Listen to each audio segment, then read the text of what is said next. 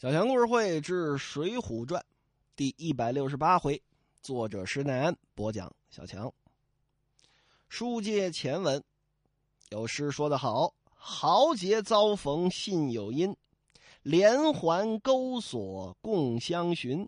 史言易得情坚实，歃血同心意断金。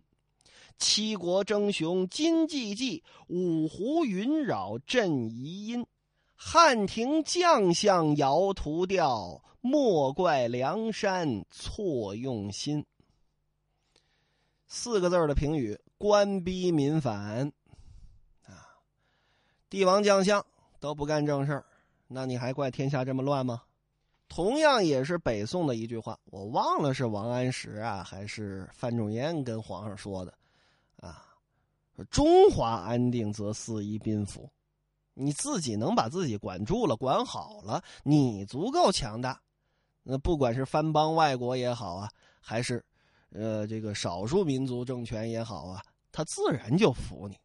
那你自己皇上一天到晚没溜啊，这儿玩一趟那儿玩一趟，咔哧咔哧咔哧顺利实施那窑子挖地道呢，那你也就别管着天下乱。啊，别说什么啊，朕有何罪？一首定场诗。书接原文第四十四回，锦豹子小径冯代宗并关左长街遇石秀。但是这开书呢，还得从上回书那尾巴开。青岩湖李云呢，虽然被蒙汗药药了，但是呢，这劲儿啊不是特别的重。隔了一个时辰，缓醒过来了，挺着坡刀就来砍。李逵说：“嗨，这回该我露脸了。”自己也拿着一条破刀来斗李云，就跟官道旁啊打了五六个照面，未分胜败。砰！俩人正跟这儿打呢，又伸过一条破刀来，把这两把刀给隔开了。谁呢？汉帝忽律朱贵这弟弟朱富。嗨，不要斗，不要斗，二位听我一言。二位各自停手。青岩湖李云抱着膀子看着他，你说吧，你有什么可说的？你现在跟我说，啊，师傅啊，嗯，不管您还认不认我这徒弟啊，我跟您说一句，多蒙您的错爱，教我使枪弄棒，不是说教会了徒弟饿死师傅，我反过来咬您一口害您。这位，我给您引荐引荐，我哥哥。朱贵儿，现如今在那水泊梁山做了一位头领，金凤及时雨宋江、宋公明的令，着他来照管李大哥。没想到李大哥要被你借往县城，那我哥哥还怎么回山去见头领啊？只能做下这般的手段。刚刚李大哥要跟您打，徒弟我是不是第一时间就给隔开了？啊，不能容他对您下手。这些士兵啊，该死的死，该亡的亡。我们本待跑得远了，啊，猜到师傅您回不去了，人已经跑了，必然来追我。小弟想念师傅您平常对我的好啊，我们不是不想走，我们是跟这儿等您呐，师傅啊，我叫近点李大哥呀，哥哥呀，你是个精细的人。这还有什么不懂的？现如今三十多条人命栽在你手里，黑旋风又走了，你还怎么回去当这个都头？你要是回去，官面上饶得了你吗？又没人来救你。要我说，跟着我们哥俩一块上山得了，投了水泊梁山，你也就落了草了。不知尊意如何呀？青岩湖李云一听啊，哎嗨嗨，一抖自己这胡子呀，我白长个闭目自然呐，我怎么就没有人家孙权、孙仲谋这心眼呢？贤弟，只怕他那里不肯收留。嗨，你又不是不知道山东及时雨的大名，专门招纳贤士，好结交天下好汉。各位，就跟这儿也没提人家晁盖。宋江上了梁山呐，人家是大 V，人家是蓝 V 啊，你晁盖只不过是一个普通的 V 啊，那 V 跟 V 还不一样呢。青岩湖李云一听，哎，好贤弟，你只闪得我是有家难奔，有国难投啊！也罢，我呀一人吃饱，全家不饿，上无老母，下无妻小，不怕吃个官司儿。跟你们走吧，哎，这就对了。四位好汉带着朱富的家眷都到了梁山，聚义分金厅上。啊，朱贵向前把这怎么来怎么去这事儿这么一说，引荐了一下，说这位乃是山东沂水县的都头，姓李名云，江湖人称青眼虎。说这是我兄弟朱富，绰号笑面虎，这叫什么呢？李逵杀四虎，梁山添二虎，啊！这段李逵回家的书，到这儿就算结束了。那山寨上继续干嘛呢？吃喝啊，大排宴宴。这边吴用啊，有这么一天啊，跟这儿喝酒呢，看了看。说啊，诸位啊，各位哥哥兄弟，近来山寨十分的兴旺，那这人呢是越来越多，啊，皆是二公之德。说晁盖、宋江都是你们两个的德行，众兄弟的福祉。然是如此呢，嗯，这么的吧，请这朱贵啊，你不管山下这酒店吗？还回去这酒店。把这石将军石勇、通臂猿侯健给换回来，笑面虎朱富呢，另拨一所屋舍跟那儿居住。现如今呢，我有个建议：山的东路有这么汉地忽律这么一个酒馆，咱们再设三处酒馆，专门负责探听消息，往来的义士呢也别光走汉地忽律这一块如果朝廷派遣官兵来捕盗，咱们也能第一时间得到消息，做好准备。这西山口啊，地面广阔。要我说呢，同威、同猛兄弟两个带十几个伙计跟那儿开店。催命判官李立啊，你也是卖人肉出身呢，带十几个伙计去那儿开店。石将军石勇也带十来个伙计去北山那儿开店。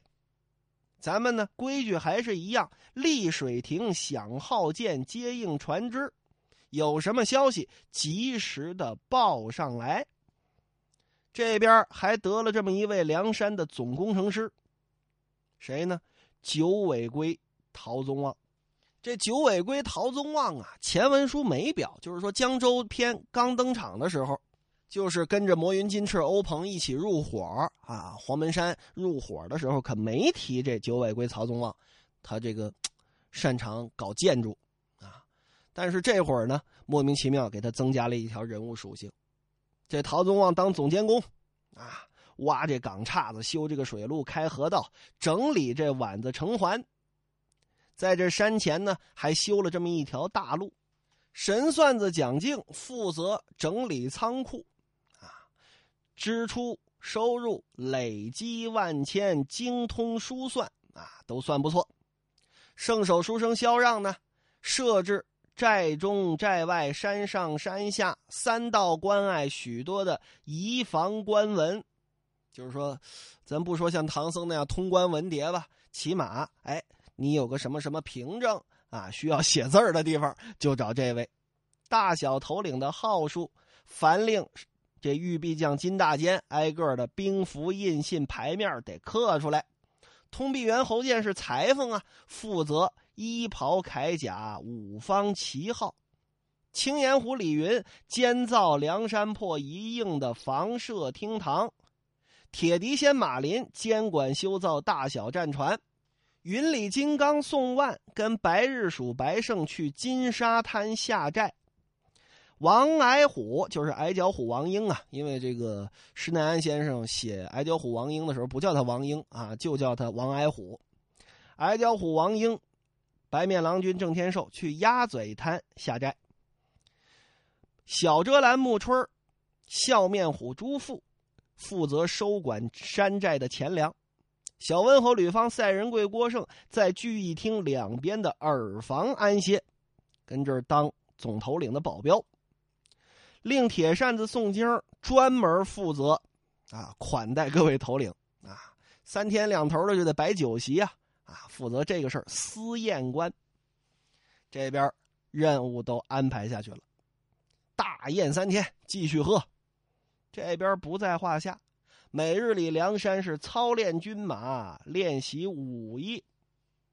有这么一天，宋江啊、晁盖啊、吴用啊这些梁山的头头脑脑正跟这儿串闲话呢。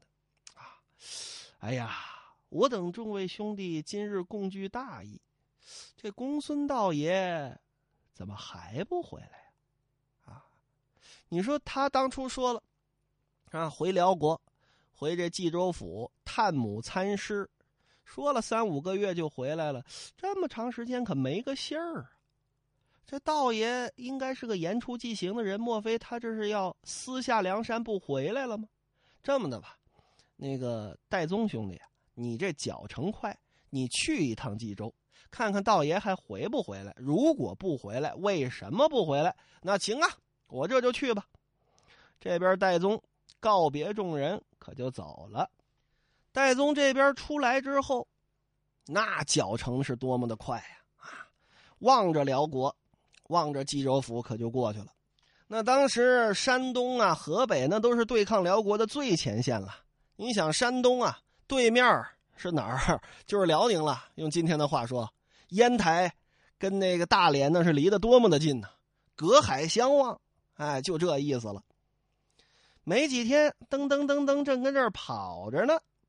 戴宗啊，没跑多快，啊，原文上呢说的不对，怎么呢？原文上写戴宗用了四个甲马，花了三天的时间才跑到沂水县，啊，听见那个老百姓传闲话，哎呀，你知道吗？那青岩湖李云走了，那黑旋风李逵也跑了，怎么怎么回事？还害死了三十多个人。说戴宗听了一身的冷汗，这不对呀，日行八百里，四个甲马绑上了。怎么三天才到沂水呢？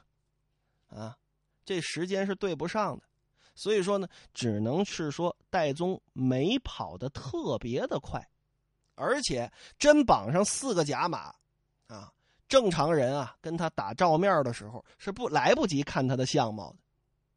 也就是说，戴宗咱们假设哈，呃，就是跑得快点，没绑甲马，啊，跟这慢跑啊。左三圈，右三圈，啊，就跟那慢跑呢。就听见有这么一个人在背后喊了这么一声：“哎，我说前面那位是不是神行太保？”戴宗一听啊，嚯，我腕儿够大的，这儿都有人认识我。一转身儿看着这位离自己没多远呢，啊，没绑甲马呀，啊，呃，这位壮士。素未谋面，你怎么知道我的魂号？哎呀，没想到足下真是神行太保。呃，很多人问过我啊，小强一开始也有这个疑惑，就是说这个足下啊，你说阁下可以，您在啊高楼大阁之下，或者说陛下说称呼皇上，那为什么要叫足下？这足下？脚底下呢，还能是一个尊敬的称呼吗？是的，啊，据说呀，这是源自哪儿呢？源自这春秋时期，啊，晋文公放火烧山，烧这谁呢？烧这介子推，啊，要把这介子推呢，呃，给从山里边烧出来。啊，当初你跟着我混，啊，那么惨，嗯，都都能熬过来，啊，现如今我不就是享乐几天吗？你为什么就弃我而去呢？这介子推。背着老娘进了山，啊，这晋文公本来是想放火呀，这一放火，介子推那孝顺，肯定把老娘先送出来。哎，你一送出老娘来，我不就看见你了？我就把你给捉住了，啊，继续继续回我那啊王府，这接着给我当官去。没想到，这介子推的老娘啊不走，介子推让他走，说娘啊，你出去，啊，介子推啊。呃，我就而我就烧死在这儿了。这老太太就说：“我要是一出去，啊，外边一挟持住我说：“你出来啊，不出来就把你娘怎么长怎么短，你能不出来吗？”得了，儿啊，娘我成全你的这份君子之心，你不是要给自己立牌坊吗？哎，娘我就陪陪你。老太太抱住了树，活活被烧死了没走。介子推也被烧死了呢。介子推是跪在娘的面前，双手抱住自己母亲的脚，这个姿势，后来晋文公进山的时候看见了。所以说呢，在娘的脚下，这叫足下，是这么来的。说足下，哎，咱说回来啊，这是《水浒传》啊，不是这个春秋列国。说这位说足下真是神行太保，咕噔，手里有一杆花枪，往地上这么一扔。戴宗一看，嚯，这个不光是宋江哥哥，连我都有这种待遇啊！快快请起，快快请起。呃，足下高兴大名啊，哦。小弟姓杨，我叫杨林，我呢是呃张德府的人士。张德府是哪儿呢？今年呃今天的不是今年的啊，今天的河南安阳这个地方。说呢，从小就在绿林当中混口饭吃，江湖上也有个小小的浑号，都管我叫锦豹子杨林。数月之前，呃，路上这么一家酒店里头啊，我遇到过一位，您估计认识。公孙胜、入云龙道爷啊，呃，喝酒的时候呢，就聊了两句，呃，道爷啊，就夸了夸梁山上晁盖、宋江二位头领招贤纳士如此这般的义气，写下一封书信，叫小弟来投梁山大寨入伙，只是啊，不敢擅送，诚恐不纳，心意未定，人万一看不上我怎么办？进退两难啊。呃，那天公孙先生说了啊，李家道口，呃，这梁山的山东路啊，有这个汉地忽律朱贵开的酒店，专门招贤纳士。呃，山寨中呢有这么一个飞豹的头领是神行太保戴宗戴院长，日行八百里。今儿我看您跑得这么快呀，我就啊随口说了这么一句神行太保，没想到还。真是你！戴宗一听啊，这么回事这是蒙的。万一万一跑过去是博尔特，的得了吧？您哪有那么黑？哦，对，也对，哈哈。小可特为公孙道爷啊回辽国啊，说是探亲参师去了，没回来，杳无音信呢。现如今奉了大寨主、二寨主的将令，特去辽国打探一番，把这公孙道爷找回来。啊！没想到还结识了一位兄弟，哦哦哦哦，是啊！这锦豹子杨林一听，那太好了，啊，这这地方我熟啊！我这个，您看我这呃，虽然说一直在江湖混吧，但是我这是两国的江湖都混，辽国那边的江湖道啊，我也熟，啊，那边甭管是这个契丹区啊，还是这个女真区啊，还是这个汉人区啊，我都混过。冀州这地方我特别的熟，呃，您要是想去啊，小弟我陪您去，您看怎么着？哎呀，那可太好了！您要是立了这个功，想上梁山绝对没问题。当即，这哥俩啊，先插草为罗，跪在地上，梆梆梆结了磕了几个头啊，这金兰结义。戴宗收了甲马，两个人缓缓而行。这边呢，晚上。戴宗不吃荤腥啊，哎，吃了点素。到了第二天，戴宗就把这甲马拿出来了，啊，自己腿上绑了两个，锦豹子杨林腿上绑了两个，吹了口仙气跑啊！有书则长，无书则短，到辽国了，啊，到了一个地方，是哪儿呢？今天的天津市境内，啊，这地儿叫饮马川。哎呀，戴宗这么一看，贤弟啊，呃，此时此处周围都是高山，中间一条驿道，呃，这地儿你认得不？哎，我当然认得呀，这地儿叫饮马川呢。前面这山里头啊，哎，可有土匪在里头啊。近日不知为何，说这山势有力，水绕风环，因此叫做饮马川。哦哦哦哦，有打山边过。就听得一棒铜锣声响，哐哐哐哐哐哐哐哐吼，走出来一二百个小喽啰，当先簇拥着两位好汉，各挺一条破道太，行脚之人跑得挺快的呀！啊，站住你们的快腿哪里的鸟人又往哪里去？懂事的，快把买路钱拿来，饶你二人性命。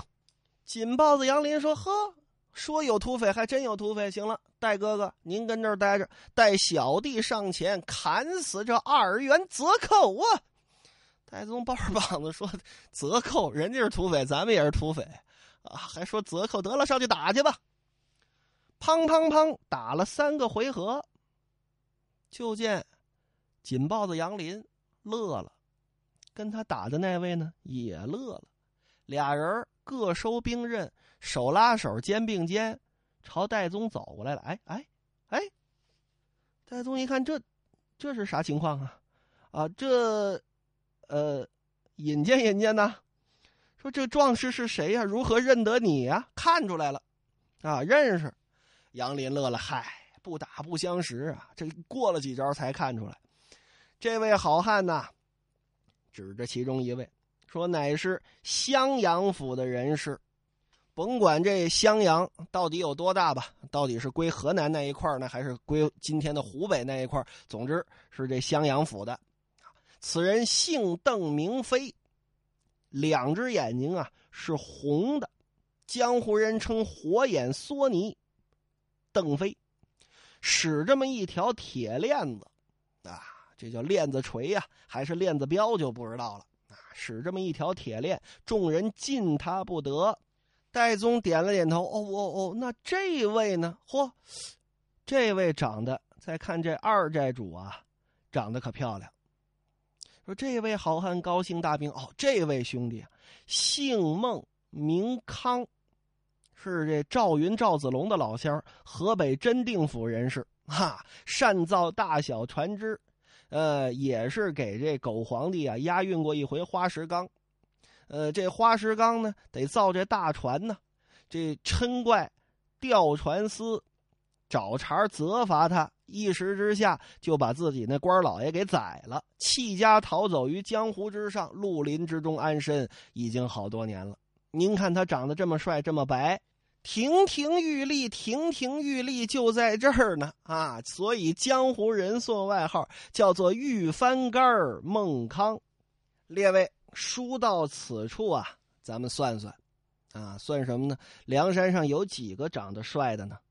就是说小白脸类型的，啊，美男类型的有几位呢？其实严格来说，小李广、花荣都不算，啊，谁呢？白面郎君郑天寿是一位，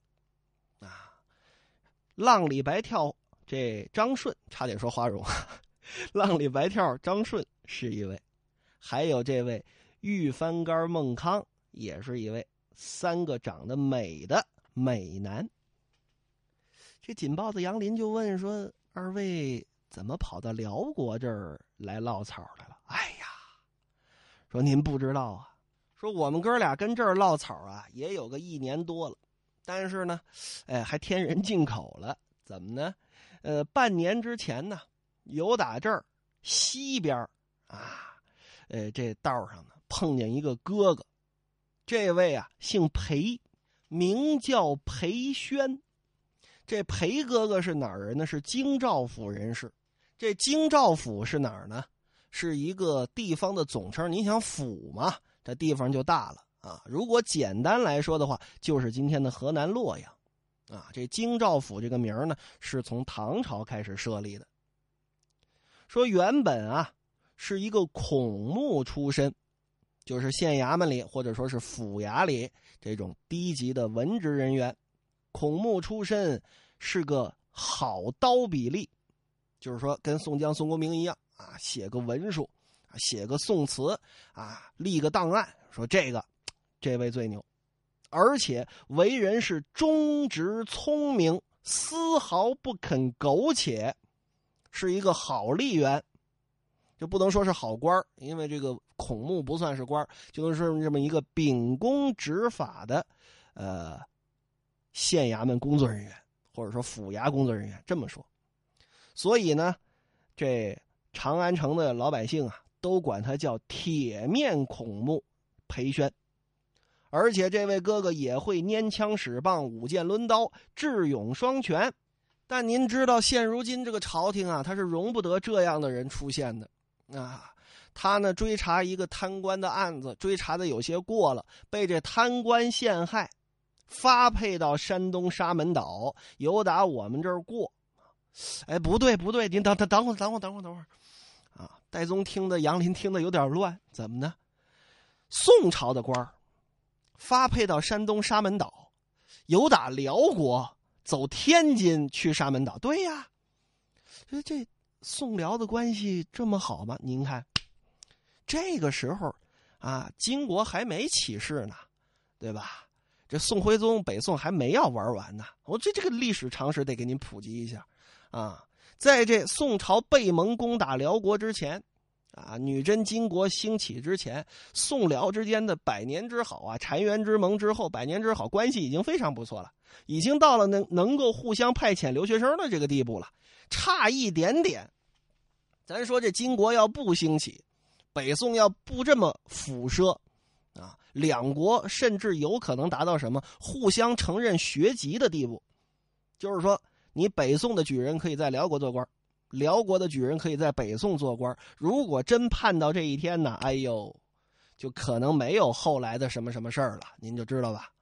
哦哦哦哦哦，那这是真的吗？反正，啊，宋辽两国这个这个互派留学生，这个是真的。啊，但是这个到底能不能北宋的发配犯从天津出海去沙门岛发配走辽国的港口，那就不一定了。啊，反正施耐庵这么写的，咱就这么说吧。啊，行行行，那就这么办吧。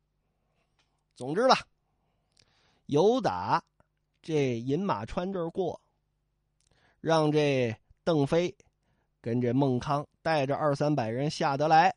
把这防宋的工人给杀了。这铁面孔目裴宣呢，最擅长什么武器？能使双剑，啊，这位武功也非常的好。而且见他这么有德行，岁数还大，武功还好，就让他当了山寨中的大寨主了。得了，咱别说这些了，赶紧上山去见见裴哥哥。哥哥见到二位，心中定然高兴。戴宗心说：“好，上山去喝几杯酒，多结交几个朋友，也为我梁山扩大扩大势力。到时候去了冀州城，请回公孙道爷，也算我大功一件。想的是挺美。这位神行太保不进冀州城还好，进了冀州城，这才引出一位英雄出世，乃是那病关索绿帽王杨雄。”